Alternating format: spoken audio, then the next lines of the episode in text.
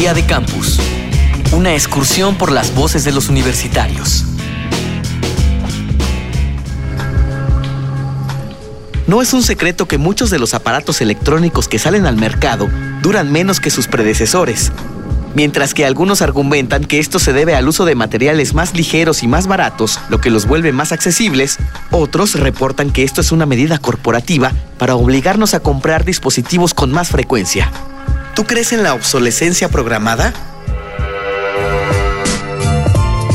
Sí, en muchos artículos, bueno, he visto de que ciertos productos, sí, bueno, pues tienen esa obsolescencia, eh, especialmente, bueno, ciertos productos bastante comerciales, como algunos teléfonos o algunas marcas en específico, como de televisores, otros aparatos que tienen también esa obsolescencia también para poder así lograr que, que la gente consuma más los productos, ¿verdad? Entonces, sí es algo como que ahí uno tiene que, que posicionar el hecho de que ojalá más bien se elaboren productos de calidad que hace di, muchos años a uno por ejemplo, si uno compraba un televisor o compraba algún artículo, le, le podía durar hasta 10 años. Sin embargo, ahorita y el periodo de, de uso es menor y, y esto responde también al sistema en el que vivimos actualmente. Sofía Álvarez, 22 años. Estudio promoción de la salud archivística y también llevo algunos cursos de ciencias políticas en la UCR, Costa Rica.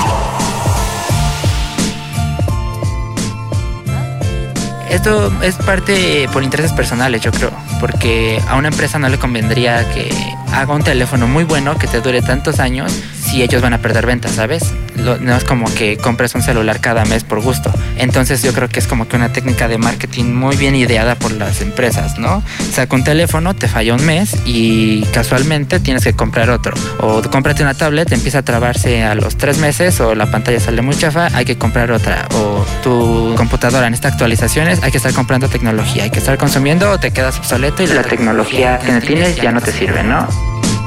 Hola, mi nombre es Vicente Valencia, soy estudiante de la carrera en Bibliotecología y Estudios de la Información, tengo 19 años y soy estudiante de la UNAM.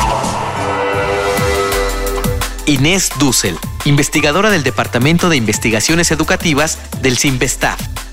La tecnología está cambiando permanentemente y nuevamente hay que hablar del papel de las empresas. Y bueno, son empresas capitalistas, les interesa seguir ganando dinero y por lo tanto, pues, sí, hay una obsolescencia programada que tiene que ver con las necesidades de las corporaciones de seguir generando ganancias. Por otro lado, sería necio negar la importancia de estos avances. Cuando yo empecé a trabajar con computadoras, eran muy lentas. En un floppy disk entraba este, la información de, no sé, quizás dos artículos. Bueno, ahora parece irrisorio, ¿no? Totalmente ridículo. Entonces sí hemos avanzado mucho, muchísimo en los últimos años y esto tuvo que ver con precisamente esas innovaciones. Con lo cual creo que hay que, eh, eh, en todo caso, tratar de que los estados tengan políticas que permitan que no sea la única lógica de las empresas, reconociendo que las empresas han no solo invertido, sino generado muchos de estos avances, pero al mismo tiempo también me preocuparía que haya cuestiones de justicia social, que bueno, que los más pobres no se queden afuera.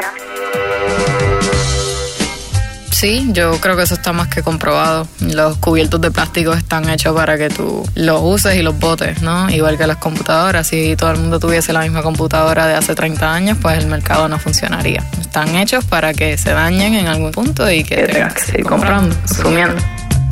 Janet Ortiz, tengo 20 años y estudio diseño y arte digital en la Escuela de Artes Plásticas del Viejo San Juan es una cosa que también se hace por mercadeo, por estrategia de cada una de las empresas y para que la gente vaya cambiando, ¿no? El producto, todo, la ropa, las gafas, todo lo que uno usa tiene un determinado tiempo de límite, así como uno también.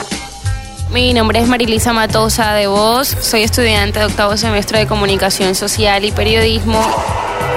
Inés Dussel, especialista en educación y medios digitales.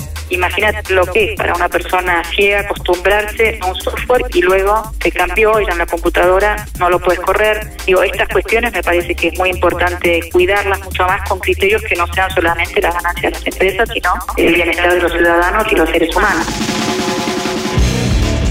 Día de Campus, una producción de la Unión de Universidades de América Latina y el Caribe y Radio UNAM, con la colaboración de la Universidad Uninorte de Colombia, la Universidad Nacional Autónoma de México, la Universidad de Puerto Rico, Recinto Río Piedras y la Universidad de Costa Rica.